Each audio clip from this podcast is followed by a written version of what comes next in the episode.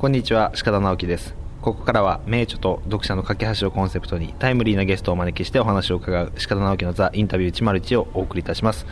本日のゲストはカリスマ編集者の読む技術の著者であり株式会社スカイライター代表取締役の川辺秀美さんをお招きしております。川辺さんどうもよろしくお願いいたします。よろしくお願いします。川辺さん久しぶりですよね。久しぶりですね。半年ぶりです半年ぶり。一番最初にお会いしたのって、昨年の夏ぐらいですね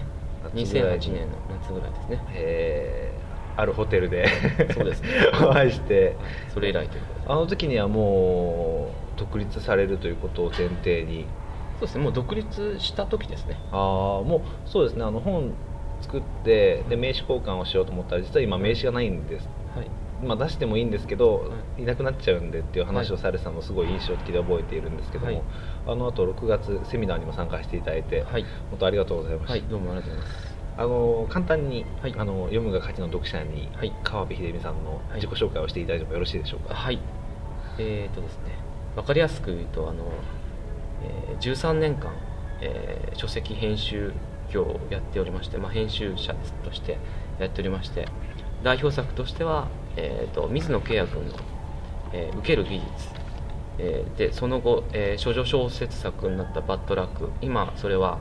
えー、と文春の方で「えー雨のち晴れ男」というふうにタイトルになってますけど、まあ、その作品。それとあと、えー東大生が書いた「優しい株の教科書」という、まあ、これは東大生シリーズっていうシリーズができた、えー本なんですけど、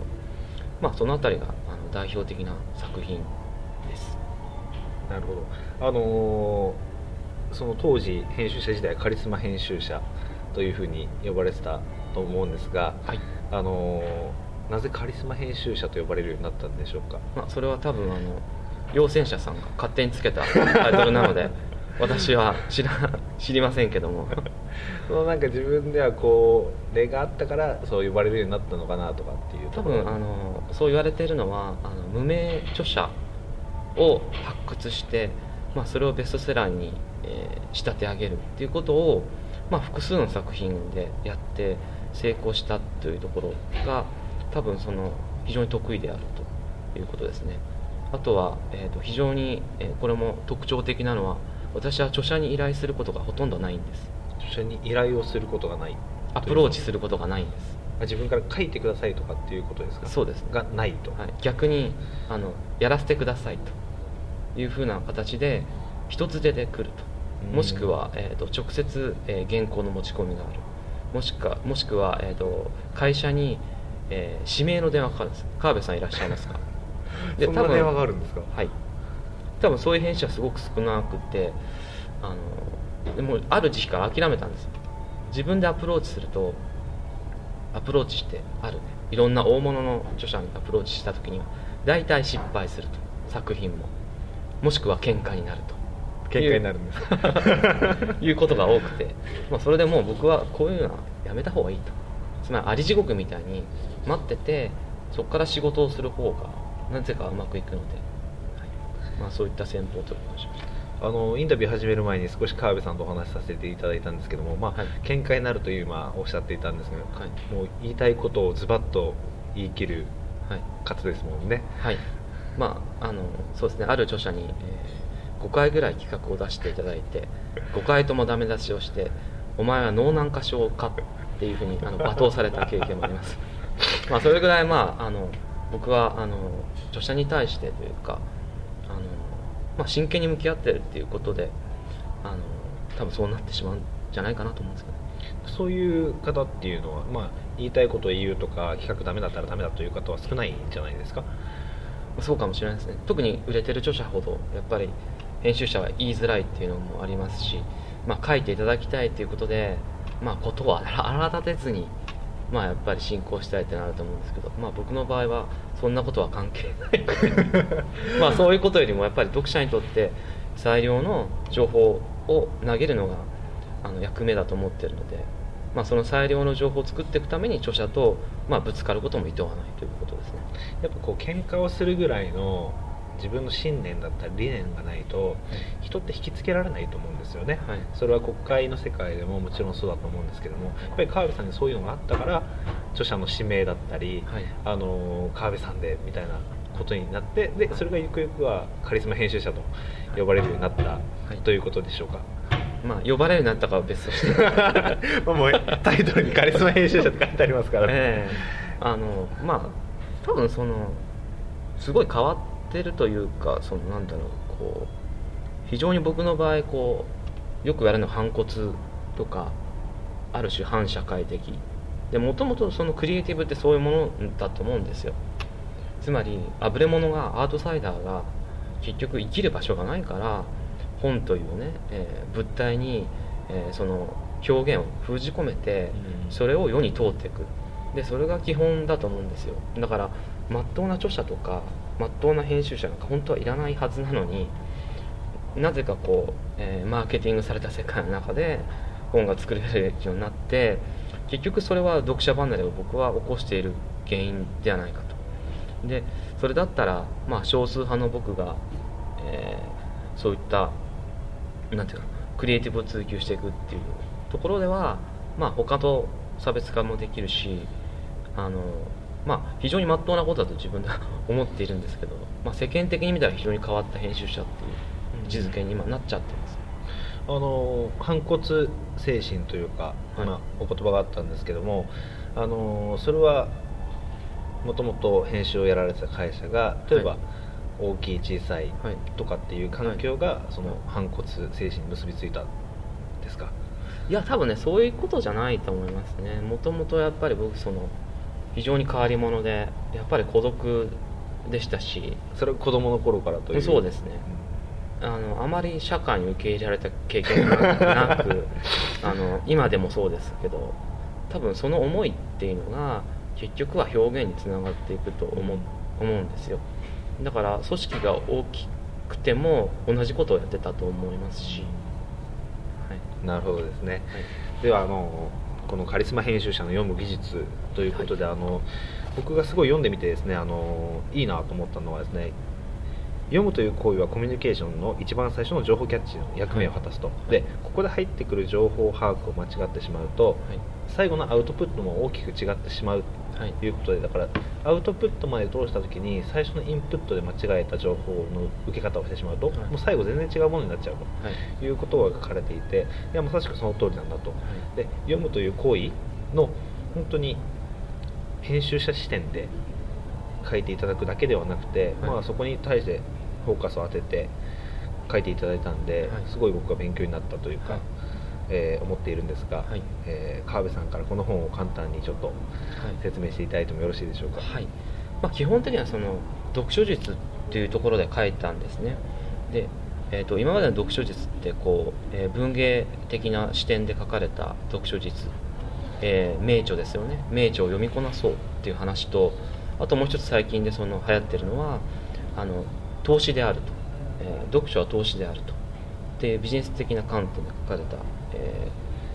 ー、読書術。でこの2つしかなくてなんかまあそろそろ、まあ、これだけ盛り上がってるんだったら包括した読書術があってもいいしもっと根源的にねその読むっていうことはあの僕は教育問題だと思ってるんですけども教育問題。はい。つまり、えー、読む教育がされてないと。学校教育の中で。だから社会人になってさらに読めないっていうところに入り込んでしまってみんな、えーと、戸惑うことが多いんだと思うんですよ。だからその読むっていうことを、えー、こう真のところから捉えるあの、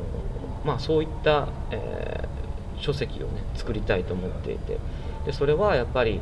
あの編集者視点もあるし、まあ、自分でしか語れないことなのかなと思って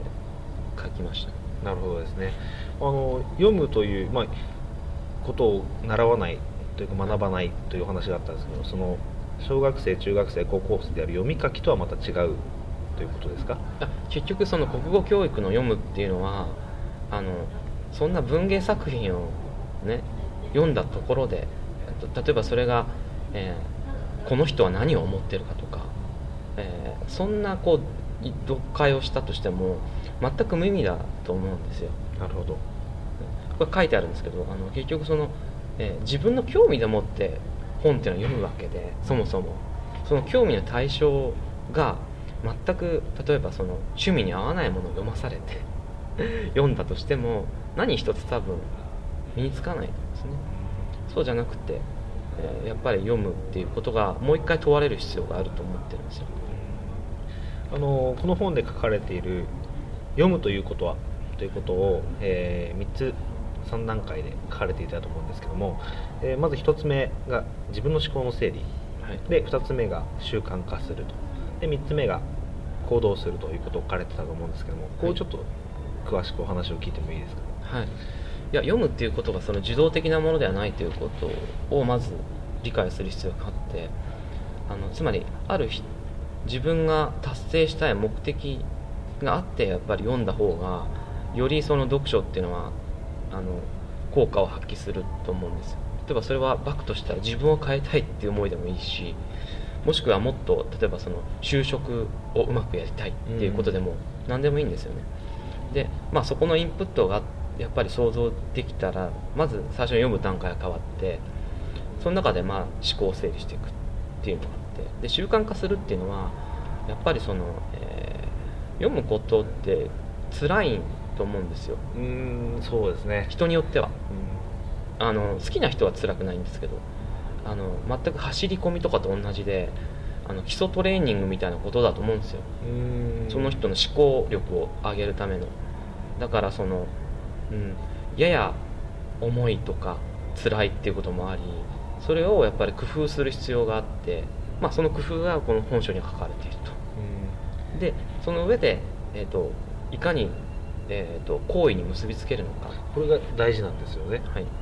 で私もだからその評論家ではないのであの、えー本を書いたり本を作ったりするプレイヤーなんですよね。でプレイヤーとしてやっぱり本を読んでる。だからそこは非常に独自性があった方がいいんですよね。うん。セレクトする本自体が。誰も読んでない本を読んでる方がいいわけですよそれはもうベストセラーとかも読むわけじゃなくてもう誰も読んでない方が自自分のためにいいという。まあ、僕は職業柄ベストセラーはとりあえずチェックするんですけどでもあの表現者として考えた時に例えば人と同じ情報源を持っていたら組み合わせる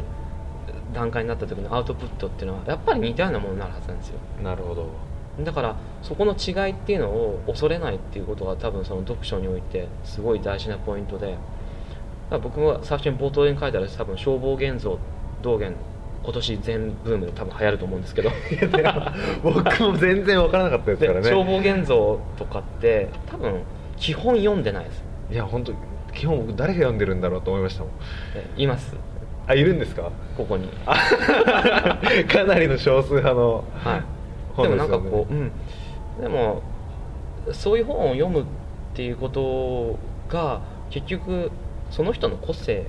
であるんですよ、そのなんか難しい本を読めっていうことじゃないんですよ。な最後に一冊だけ紹介してあるそのビブ・ベンダースの「かつて」っていう本があるんですけど